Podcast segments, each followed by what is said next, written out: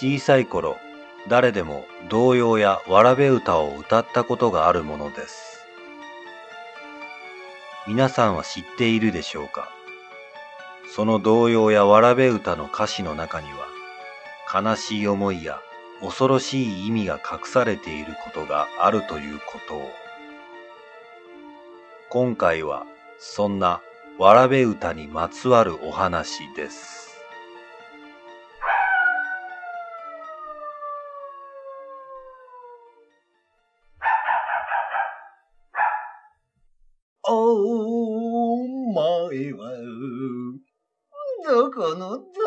誰なのか、よーくお顔を見せなさいな。あ？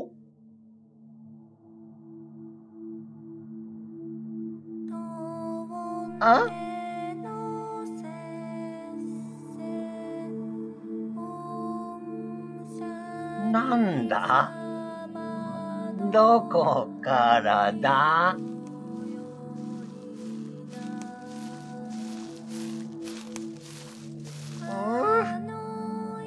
あんたは？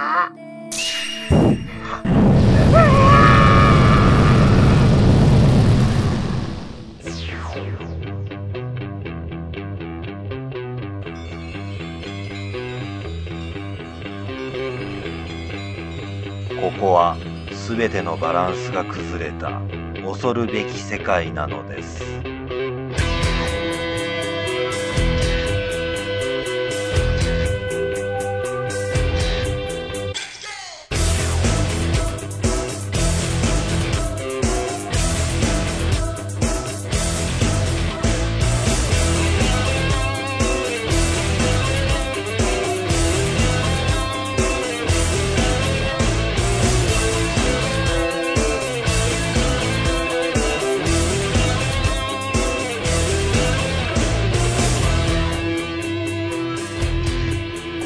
ドキャストの世界の中ではあなたの耳はあなたの体を離れてこの不思議な時間の中に入っていく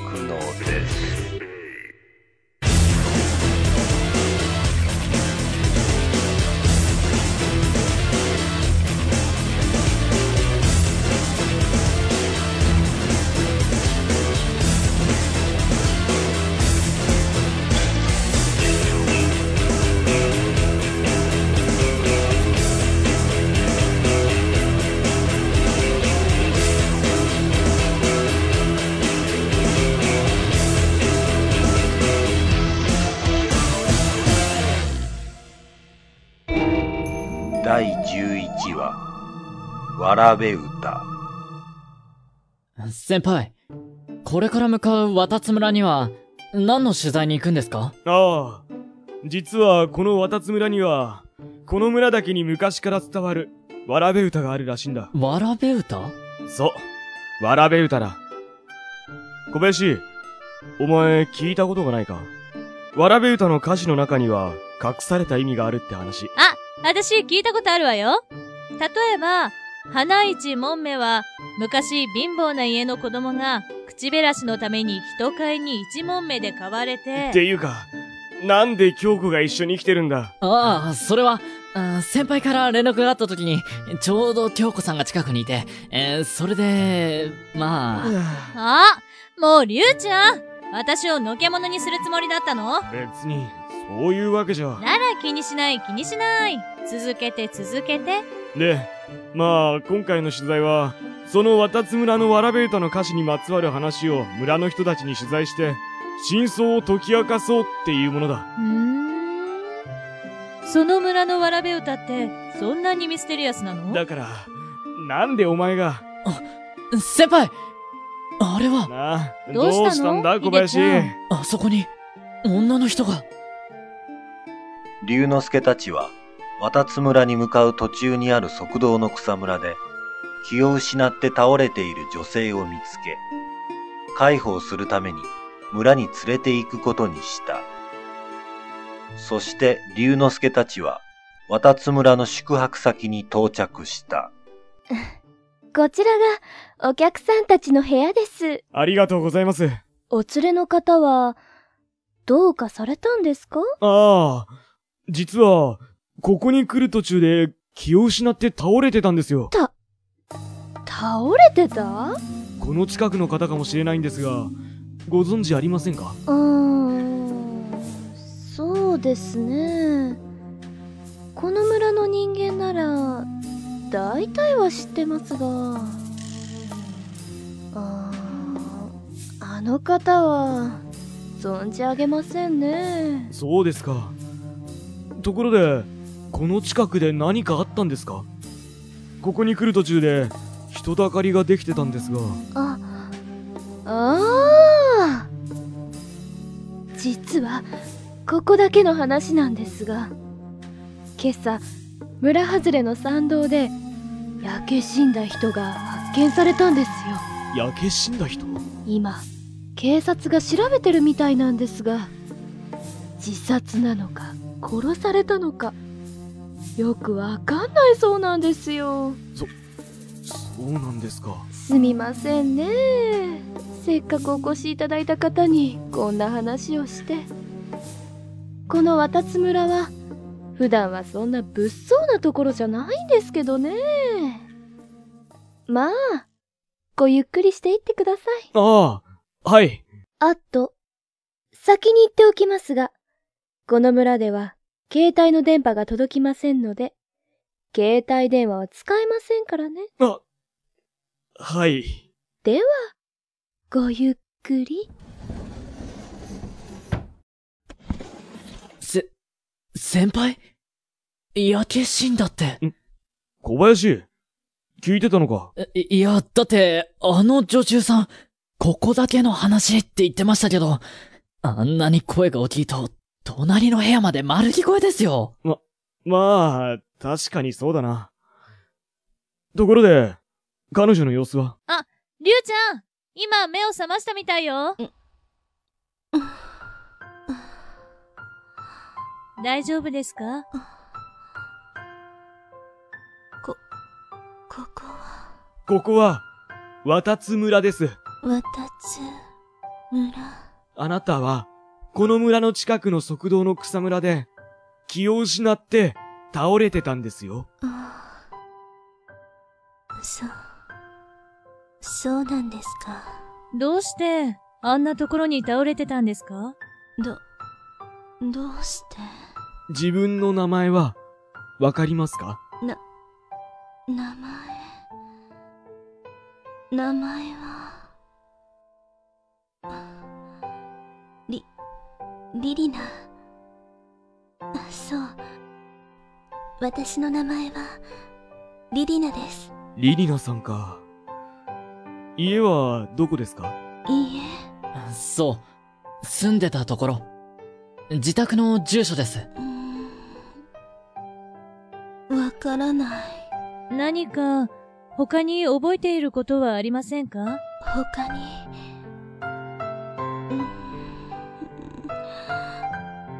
何も思い出せない。何かのショックで、一時的に記憶が混乱しているのかもしれないな。そうね。とりあえず、しばらく様子を見てみよ龍之介たちは自分の名前しか覚えていないリリナをしばらくの間取材に同行させることにした。そして翌朝、わらべ歌の取材のため、この村の村長の家を訪れた。う。ごめんください。はい。あのー、先日電話でお話しさせていただいた、FM 秋葉の明智です。おーおーおー明智さんですか。さあ、どうぞ、上がってください。はい。それでは、失礼します。お連れの方も、どうぞ。はい。失礼します。龍之介たち4人は村長の家の客間に案内された。早速ですが、この渡津村に伝わるわらべ歌について、いくつか質問をさせてください。はい。わかりました。おお、その前に、そのわらべ歌を先にお聞きいただきましょう。おーい、さゆり、さゆり、こっちにおいで。はーい。孫娘の、さゆりです。さゆりちゃんか。こんにちは。さあ、さゆり、歌ってごらん。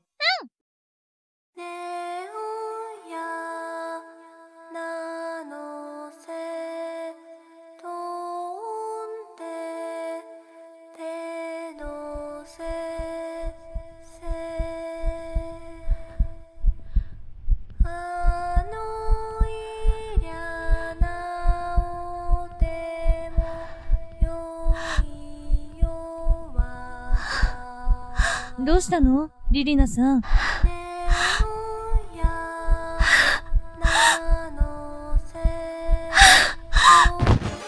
リナさん？しっかり、しっかりして突然リリナの具合が悪くなったため、京子と秀樹はリリナを連れて先に宿泊先に戻ることになった。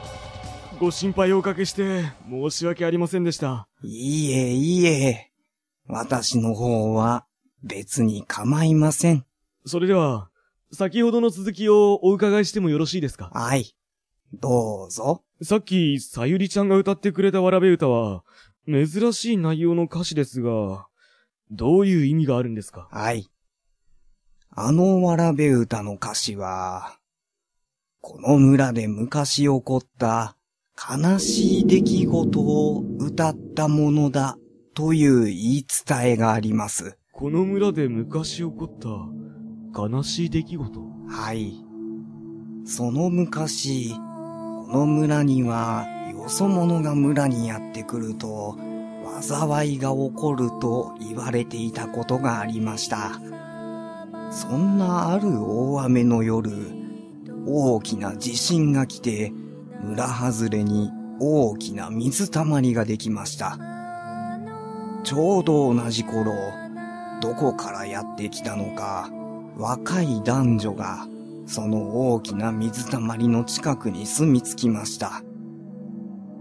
村人たちは、それが災いの前触れだと恐れ、その若い男女に様々な嫌がらせをし、最後には、その若い男女が住む家に火を放ちました。それ以降、その若い男女を見かけることはなくなり、災いは、その大きな水たまりの中に封じ込められ、村は平和を取り戻したと言われています。そんな言い伝えが。どこまでが本当なのかは、今ではわかりませんが、話の中に出てくる大きな水たまりというのが、今現在、村の外れにある渡津湖だと言われています。わたつこですか？そして、災いが封じ込められたためなのか、その渡津湖は、一匹の魚すらいない死の湖になってしまいました。死の湖？そのために、村の人間は気味悪がって、渡津湖には誰も近づこうとはしません。なるほど。村長からわらべ歌にまつわる話を聞くことができた龍之介は、具合が悪くなったリリナのことが気になり、その後の取材をキャンセルして、宿泊先に戻ることにした。リリナさん、もう大丈夫なんですか？明智さん。ええ、もう大丈夫です。ご心配をおかけしました。そうですか。それはよかった。ところで、小林たちは、あれ？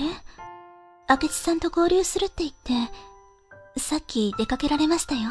そうか、行き違いになったみたいだな。こんな時、携帯が繋がらないとほんと不便だな。そうですね。何ですか？小鳥です。小鳥？さっき窓のそばで見つけたんです。どうやら、猫か何かに襲われたみたいで、怪我をしてて。そうなんですか。じゃあ、手当てしないと。女中さんに行って、救急箱を借りてきますから、ちょっと待っててください。かわいそうに。しばらくして、さあ、リリーナさん、救急箱を今度から気をつけるのよ。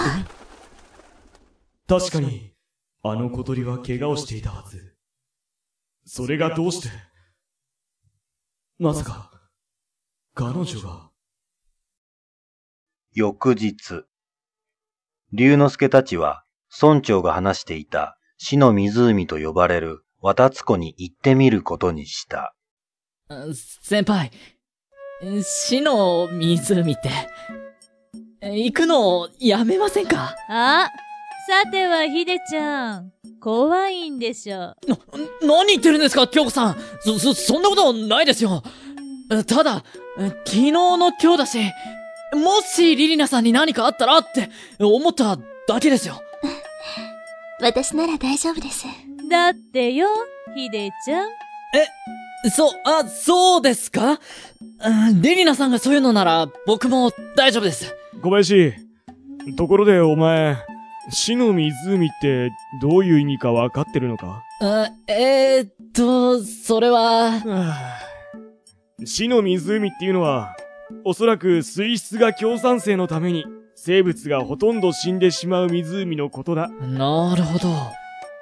さすが先輩ひでちゃんはそればっかりね。しばらくして、ここが、死の湖か。なんか、寂しいところですね。ほんと。でも、なんか、神秘的なところね。あんなところに、祠が、本当ですね。りゅうちゃん、どうするの？とりあえず、中に入ってみよあの、どうしたの？リリナさん。私、ここで待っていていいですか？う。ああ、別に構わないけど、それじゃあ、京子、悪いけど、リリナさんと一緒にここで待っていてくれないか？わかったわ。小林、行くぞ。はい。京子とリリナを残して、龍之介と秀樹は祠の中に入っていった。しばらくして、ふぅ。特に変わったところはなかったな。そうですね。なんだ。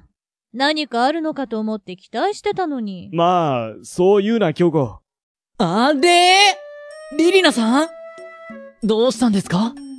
顔色が悪いようだけど、大丈夫ですか？あ、はい。ちょっと、疲れたのかな？それはいけませんね。え先輩、そろそろ戻りましょう。わかったよ。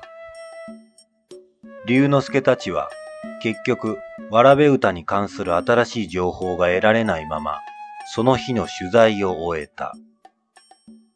そして、その日の夜、トイレ、トイレっと。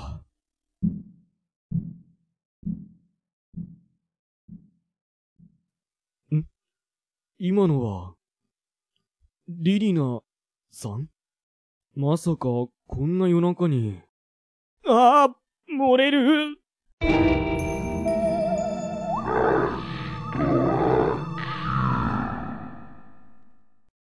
そして、翌朝、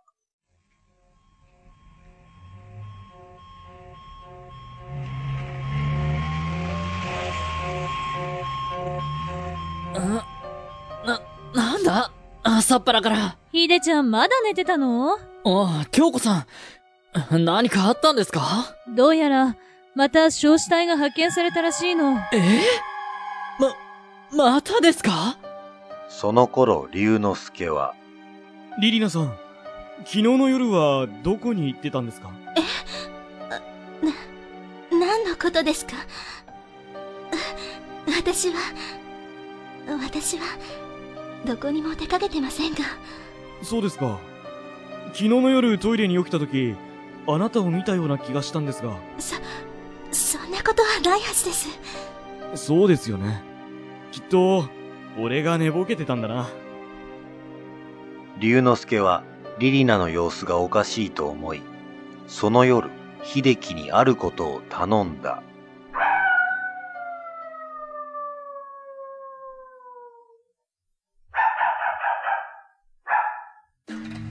しかし、こんな夜中に、それも、村の人の服を借りて歩いてくれって。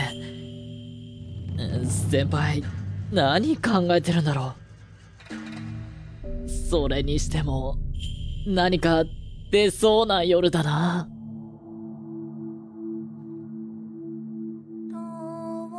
えこ、これは、あのわらべ歌。え、ど、どうしてん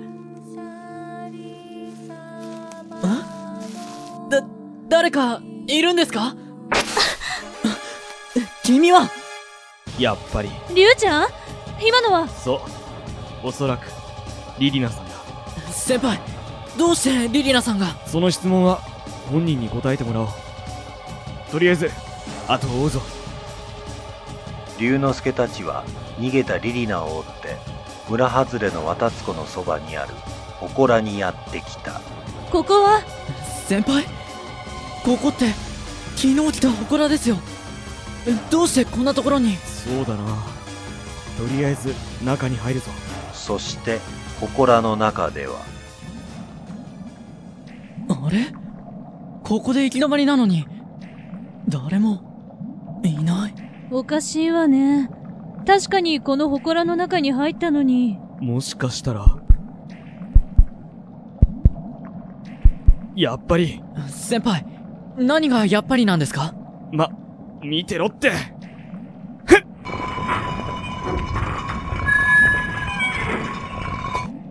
こんなところに。抜け道先輩、あそこに。が、あなたは、どうしてなんだ？リリナさん。できることなら、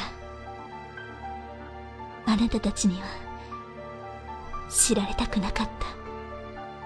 今までの、今までの少子体は、君の仕業なのか？先輩、ど、どういうことですか？リュウちゃん、まさか、正直に話してくれ。リリナさん。やっぱり、気づいてたのね。そうよ。今までの少子体は、私がやったのよ。私の両親を殺した。この村の人間に、復讐するために、復讐？君の両親を殺した？ど、どういうことだ？教えてあげるわ。この村に伝わる、わらべ歌の真実を。真実？昔、私の両親は故郷を失い、流れ流れてこの村にたどり着いた。両親の願いは、ただ、この地でひっそりと暮らすことだった。なのに、そんな小さな願いすら、叶えられなかった。この村の人間は、よそ者だというだけで、私の両親に嫌がらせをしてきた。争いを好まない両親は、それをただ、じっと耐えていた。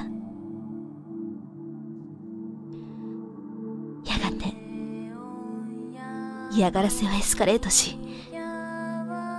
両親は、家に火を放たれ、死んでしまった。その時両親は、生まれたばかりの私だけは、何とか助けようと、このカプセルに私を隠した。私は長い間、このカプセルの中で眠りながら成長し、そして目が覚めた。今の話が、両親から私が受け継いだ記憶。真実よ受け継いだ記憶？じゃあ君は、あのわらべ歌に出てくる若い男女の子供？でも先輩、あのわらべ歌って、かなり昔の話じゃ。もしかしたら、そうだな、京子。彼女とその両親は、昔宇宙から、この地球に流れ着いたのかもしれない。ってことは、う、宇宙人？龍之介たちがそんな話をしていると、その背後から突然、お前が、お前が私の息子を、村長二人目に見つかった上司隊は、私の息子だったんだ。リュウちゃん、あなんと村長の右手には斧が握られていた。そして次の瞬間村長は斧を振り上げリリナめがけて突進していった。よくも息子を。村長やめるんだ！そ、村長がれこれは、リリナさんがやったの？私の両親の気持ちがこれで分かったでしょう。リリナさん、もうやめるんだ。その時偶然リリナが眠っていたカプセルに村長の体が当たりホロスクリーンのシステムを起動させた。先輩、あれって、これは？リリナさんの、両親。お父さん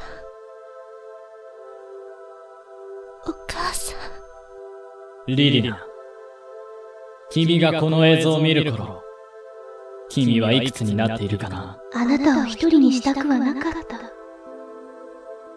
でも、あなたを助けるために、こうするしかなかったの。間もなく、私たちは死んでしまうだろう。リリナ。お父さんとお母さんの最後の願いを聞いてくれ。未来で、平和に、精一杯生きるんだ。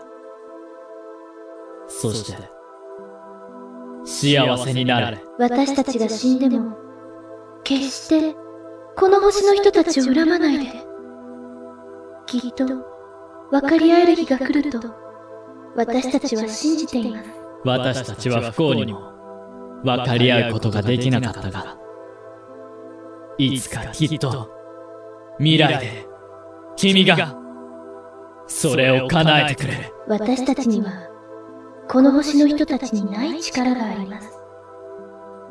それを、幸せな未来を築くために、使うのよ。未来を頼んだぞ。リリナ。元気でね。私の可愛い、リリナ。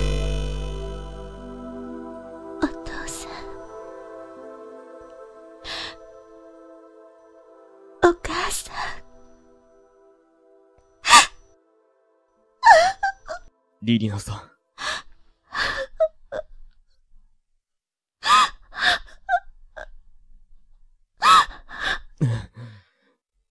リリナさん。来ないでそれ以上近づくと村長さんと同じようになるわよリリナさん。さあもうあなたたちには用はないわここから今すぐ出ていくのよリリナさん、何言ってるんだ？君のお父さんとお母さんは、聞こえなかったの早く出ていくのよさもないとわかった。わかったよ。リリナさん。小林。行くぞ。先輩。龍之介たち三人はリリナの言う通り祠の外に出たそして。お父さん。お母さん。ごめんなさい。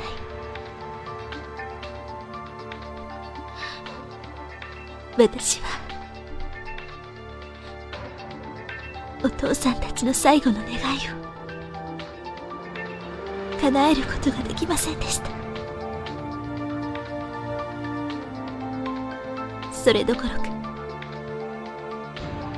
力を使って。繰り返しのつかないことをしてしまった。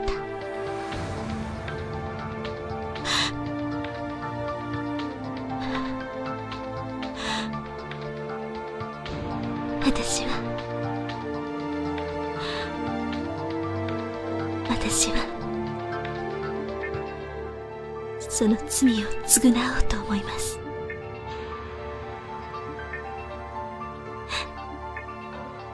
今から、お父さんたちのそばに行きますが、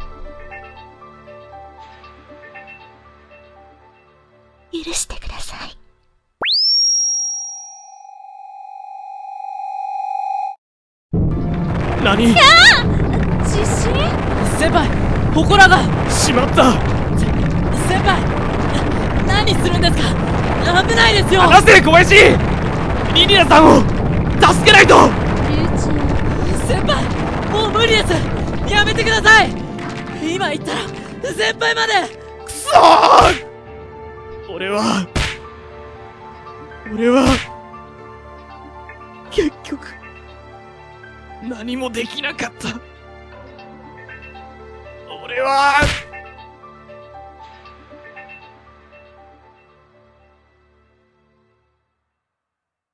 翌朝、取材を終えた龍之介たちは、この村を出発しようとしていた。